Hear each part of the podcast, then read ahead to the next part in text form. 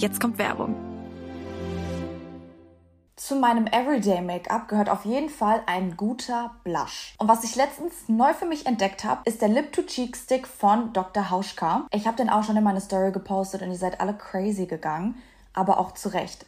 Weil das Tolle an diesen Sticks ist, ihr könnt den nicht nur auf den Wangen benutzen, sondern auch auf den Lippen, weil der so eine cremige Textur hat. Was mir bei Lippenprodukten immer mega wichtig ist, dass meine Lippen weich sind und gepflegt. Und das ist bei den Sticks auf jeden Fall gegeben, weil die aus Ölen und Wachsen bestehen. Ihr bekommt nämlich auch so einen geilen Glow-Effekt und so einen leichten Schimmer und das sieht mega schön aus jetzt gerade weil der Sommer kommt. Ihr könnt die Sticks, by the way, auch einfach mitnehmen, weil die ganz klein sind und auch in jede Handtasche passen. Und für alle Mädels, die Wert auf Naturkosmetik legen, Dr. Hauschka macht 100% Naturkosmetik und nutzt 100% natürliche Rohstoffe, was mega gut für eure Haut ist. Die Key-Inhaltsstoffe von den Lip-to-Cheek-Sticks sind Rosenblüten, Wundklee und Mandelöl. Sie harmonisieren eure Haut und geben euch so einen gesunden, sommerlichen Teint. Es gibt die Sticks in vier verschiedenen Farben. Mein Favorite ist Aprikot, aber es gibt auch Farbe Red, Rosewood und Gold. Nochmal ganz wichtig zu erwähnen, Dr. Hauschka benutzt auch keine Mineralöle, Silikone, PEG oder synthetische Konservierungsstoffe. So könnt ihr auch sicher sein, dass ihr nur erstklassige Inhaltsstoffe auf eure Haut macht. Und was mega, mega nice ist, worüber ihr euch safe freuen werdet,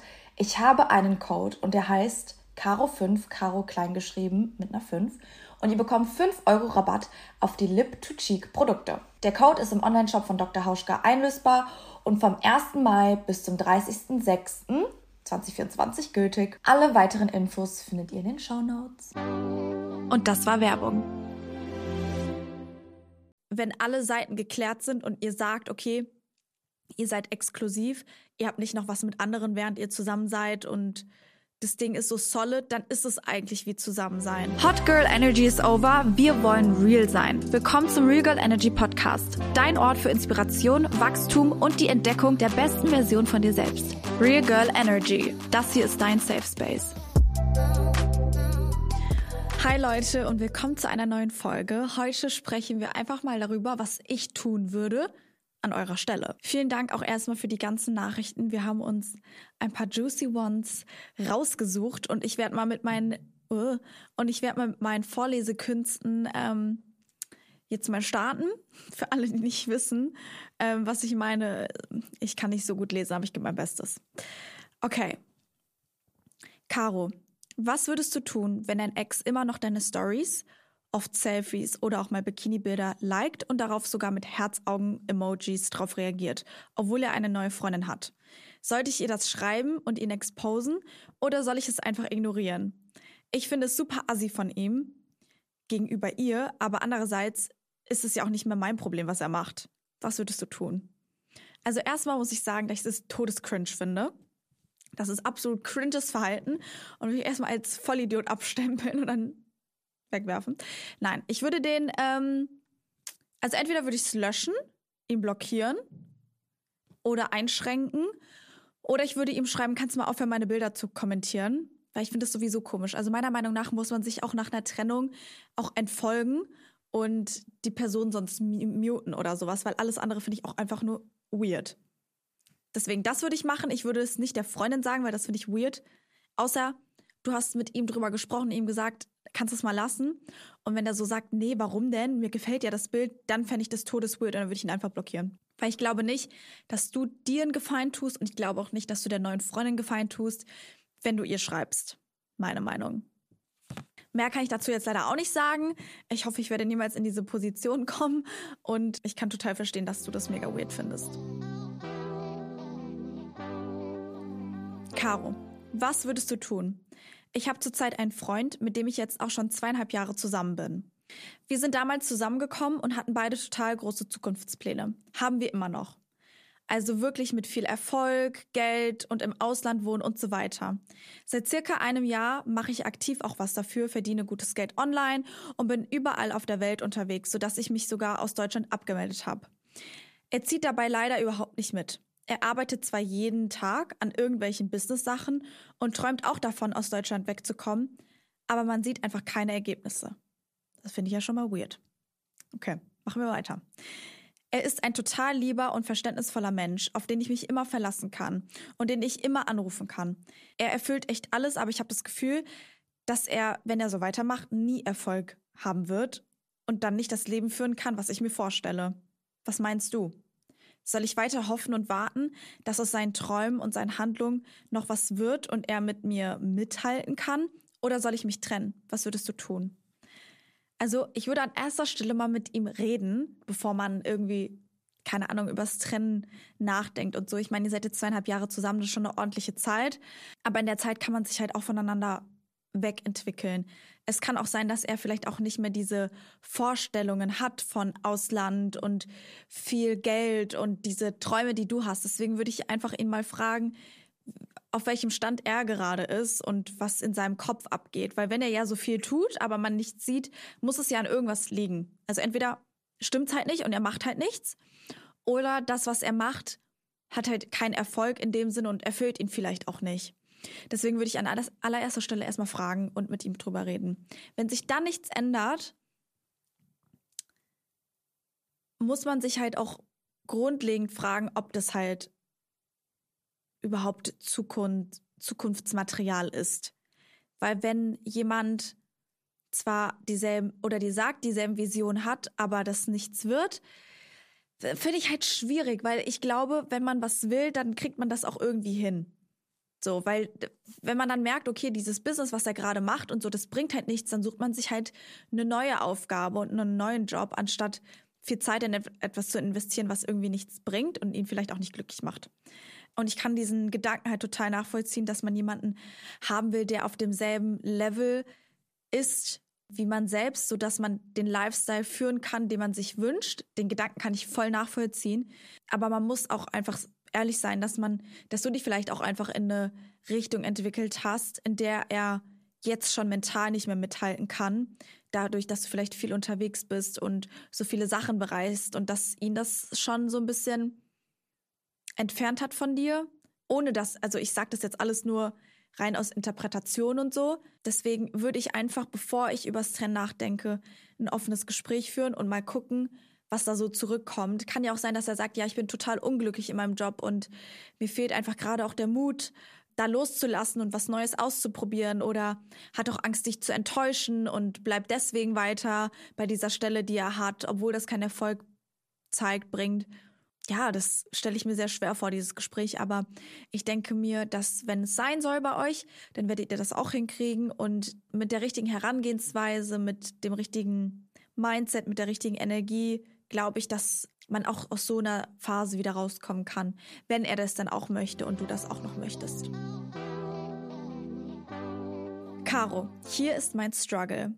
Ich date seit ein paar Monaten jemanden und es läuft alles super. Findest du, es muss konkret ausgesprochen sein, dass man zusammen ist? Ich finde irgendwie schon. Aber ich möchte ihn das nicht fragen. Prinzipiell fühlt es sich aber nach einer Beziehung an und wir verhalten uns auch so, als wären wir zusammen. Aber es ist nicht schwarz auf weiß wenn du verstehst, was ich meine. Was würdest du tun? Also, ich finde, da bin ich vielleicht auch der falsche Ansprechpartner. Ich finde, man muss nichts aussprechen, um es zu sein. Also, ich wäre viel lieber eine längere Zeit in etwas, was nicht schwarz auf weiß ist, weil ich dann noch das Gefühl habe, ich kann mir noch eine Hintertür offen halten und den schnell nochmal rausgehen, wenn ich mich nicht wohlfühle. Deswegen bin ich, glaube ich, eher der Part, der sagt, lass bitte nicht committen. Jetzt kommt Werbung. Wer mich kennt, weiß, dass ich Sneaker über alles liebe und ich auch verschiedene Sneaker in verschiedenen Ausführungen besitze. Vor paar Wochen habe ich mir zwei neue Sneaker nämlich bestellt und die gehören jetzt schon zu meinem absoluten Favoriten. Ich habe auch so viele Komplimente zu denen bekommen und ich bin mir sicher, dass ihr den Shop alle kennt und zwar heißt er Tamare. Und die Mission von Tamaris ist, in jedem Moment das Gefühl von Einzigartigkeit und Unabhängigkeit zu vermitteln. Und das haben sie auf jeden Fall bei mir bewirkt. Ich war so positiv überrascht, weil ich ehrlich gesagt immer den Eindruck hatte, dass Tamaris vor allem schicke Schuhe, sowas wie Pumps oder so anbietet und war deshalb to be honest, in Vergangenheit nicht so oft in den Stores. Und heute bieten sie wirklich eine große Vielfalt an verschiedenen Produkten an, die perfekt für die Frau sind, neben natürlich der riesigen Auswahl an coolen Sneakern. Also wenn ihr das nächste Mal auf der Suche nach Sneakern seid oder euch mal durchstöbern wollt, dann lohnt es sich auf jeden Fall bei Tamaris auf die Webseite zu gehen oder in den Shop. Und das Coole ist, mit meinem Code RegalEnergy, alles groß geschrieben 15, bekommt ihr 15% auf den UVP auf der Webseite tamaris.com. Und kleine Side Note, der Code ist auch nur so lange lange gültig, wie die Werbung läuft und ist nicht mit anderen Sales kombinierbar. Happy Shopping! Und das war Werbung. Ich glaube aber, dass wenn alle Seiten geklärt sind und ihr sagt, okay, ihr seid exklusiv, ihr habt nicht noch was mit anderen, während ihr zusammen seid und das Ding ist so solid, dann ist es eigentlich wie Zusammensein. Für mich ist nur der Unterschied von Zusammensein und man hat, man datet sich sozusagen exklusiv ist, ich würde das dann meinen Eltern sagen, ich würde das dann vielleicht auch öffentlich machen, weil ich eine Person des öffentlichen Lebens bin. Und ich würde es auch meinen Freunden sagen. Wiederum dagegen, also die andere Seite ist halt, wenn ich jemanden date, dann lerne ich die Person noch kennen, auch wenn wir exklusiv sind und wir uns füreinander entschieden haben für die Zeit jetzt. Aber vielleicht merke ich ja in dieser Zeit, der passt gar nicht zu mir und ich will gar nicht mit der Person eine Beziehung richtig final eingehen und das meinen Eltern sagen und das öffentlich machen und, und, und. Deswegen würde ich einfach go with the flow, guck einfach, wie du dich fühlst, weil gerade dann merkt man eigentlich, ob die Person auch was im Alltag für einen ist und so. Wenn du das aber noch nicht geklärt hast, ob das exklusiv zwischen euch beiden ist, dann würde ich das erstmal fragen, bevor man sagt, dass man zusammen ist, weil ich finde, und das hat sich auch bei mir geändert, ich finde, es gibt immer so Stages und kurz vor dem finalen Zusammensein, wir sind jetzt ein Paar, also davon definiere ich auch, wir sind jetzt ein Team und wir entscheiden uns jetzt auch aktiv füreinander. Ist die Stufe davor halt, man datet sich und man schläft mit jemand anderen, schreibt nicht mit jemand anderen. Man ist basically wie in, wie in einer Beziehung, aber man ist noch in der Phase, um zu checken, ob man überhaupt als Team funktioniert. Weil nur weil man jemanden toll findet und weil man nur mit jemandem tolle Gespräche hat, tollen Sex, whatever, heißt es aber nicht, dass man auch in einer Beziehung funktioniert. Und da würde ich generell auch erstmal gucken, ob du findest, ob ihr ein gutes Team seid und kannst du das überhaupt jetzt schon sagen. Und wenn du das jetzt noch gar nicht sagen kannst, dann würde ich mir deswegen Beziehungen auch noch gar keinen Stress machen, weil du auch erstmal für dich selber gucken musst, ob du happy bist oder nicht. Und ich finde, nach ein paar Monaten kann man sowas auch noch nicht sagen. Aber vielleicht bin ich auch einfach so. Vielleicht bin ich auch einfach die, die da noch so ein bisschen abgekühlter ist oder sich einfach extra Zeit lässt. Aber ich will mir lieber sicher sein, wenn ich mit jemandem eine Beziehung eingehe, als so ein, ich mag die Person oder man ist verliebt oder so und man geht dann eine Beziehung ein. Ich weiß nicht. Das ist irgendwie meine Meinung. Ich wünsche mir jetzt gerade, dass jemand mir sagt, ja, sehe ich auch so oder sehe ich nicht so, weil ich weiß nicht, ob ich mit meinem Gedanken halt komplett abdrifte.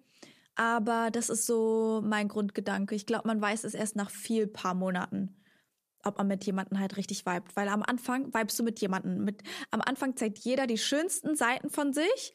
Und da rede ich auch aus eigener Erfahrung. Ich präsentiere mich von meiner tollsten, besten Laune.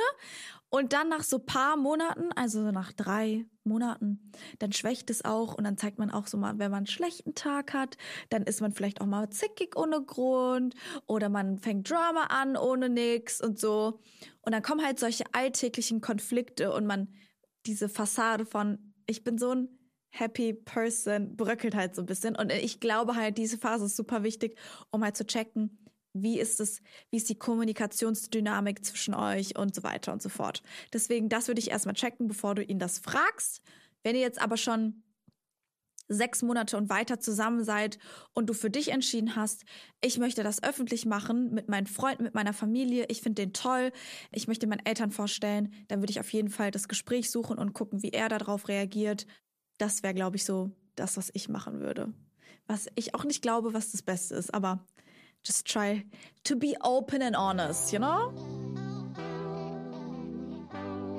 Caro, was würdest du tun? Ich habe dieses Jahr mein Abitur gemacht und dann direkt angefangen, dual zu studieren. Nun habe ich gemerkt, dass mir das aber gar keinen Spaß macht und ich total unglücklich bin.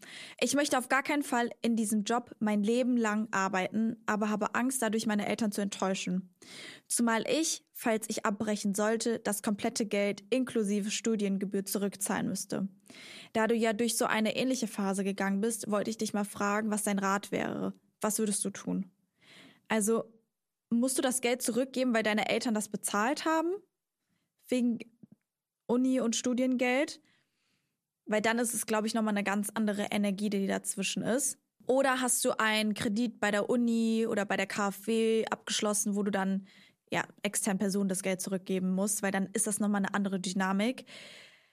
Ich glaube aber on the long term, egal was die Konsequenzen sind, wenn dich das nicht glücklich macht und du für dich weißt, dass du das nicht machen möchtest, bringt es, glaube ich, nicht, sich dadurch zu quälen. Würdest du jetzt noch ein Jahr anderthalb haben, würde ich sagen, ich würde es durchziehen, weil ich weiß nicht, ob die Konsequenzen sich lohnen dafür, dass es eigentlich auch nur noch anderthalb Jahre sind. Wenn es jetzt aber noch zwei bis drei Jahre sind, die du machen musst, dann würde ich es abbrechen und mir einen Plan B überlegen, bevor du abbrichst, weil diese drei Jahre ist es unfassbar viel Zeit wenn du zurückdenkst, wo du vor drei Jahren warst, oder wenn ich zurückdenke, wo ich vor drei Jahren war, war ich auch noch ganz anders und da war ein ganz anderer Vibe. Und in diesen drei Jahren kann super viel passieren und es ist ja super schade, wenn du dein Potenzial nicht nutzt. Aber auf der anderen Seite darfst du auch nicht leichtsinnig sein und denken, dass ein Kredit und diesen, diesen Vertrag, den du eingegangen bist, man mit einer leichten Schulter einfach so regeln kann. Deswegen würde ich mir nochmal genau überlegen, was stört dich an dem Job und an dem Studium gerade und was möchtest du eigentlich machen, weil komplett aufzuhören und alles hinzuschmeißen und dann keinen Plan B zu haben, würde ich nie machen. Also das gibt Leute, die das können und so. Ich kann das nicht. Ich muss auf jeden Fall irgendwo eine Absicherung haben. Und ich glaube auch, dass es dir in die Karten spielen würde, wenn du dann zu deinen Eltern gehst und das offene Gespräch suchst, denen auch sagst, hey, ich habe mir da jetzt was überlegt und das ist nichts mehr für mich, aber dafür habe ich jetzt den Plan. Weil ich glaube, das Schlimmste für Eltern ist auch, wenn sie das Gefühl haben, dass das Kind halt keine Kontrolle mehr hat und das Kind lost ist.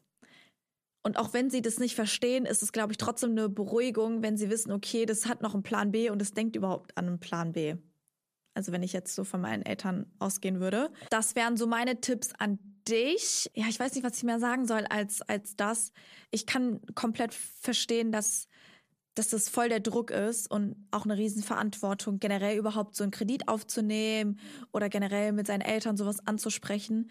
Aber ich glaube, dass die Zeit, in der du dich jetzt befindest, viel zu wertvoll ist, um etwas zu tun, was dich nicht glücklich macht. Dafür sind die 20er da, dass man auch mal Scheiße baut, dafür, dass man auch mal Fehler macht und dass man auch merkt und rumexperimentieren will. Und wenn du für dich gemerkt hast, dass es nichts ist, dann ist es doch super eigentlich.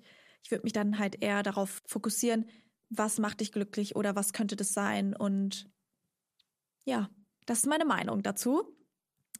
Falls ihr auch solche Fragen habt und die mir schreiben wollt, da würde ich mich sehr freuen, weil ich das Format richtig cool finde und das gerne regelmäßig machen würde. Also falls ihr mir eure Storytime mitteilen wollt oder mir ein Problem schildern wollt oder mir auch einfach nur eine lustige Story schicken wollt, die ich im Podcast vorlesen soll, natürlich auch alles anonym, dann lasst es mich wissen, schreibt mir gerne eine DM, damit ich das alles screenshotten kann für euch. Und ansonsten wünsche ich euch noch einen wunderschönen Tag mit was auch immer ihr gerade gemacht habt. Vergisst nicht, dem Podcast zu folgen, zu bewerten, uns auf Insta und TikTok zu folgen und nächste Woche wieder einzuschalten. Bis dann!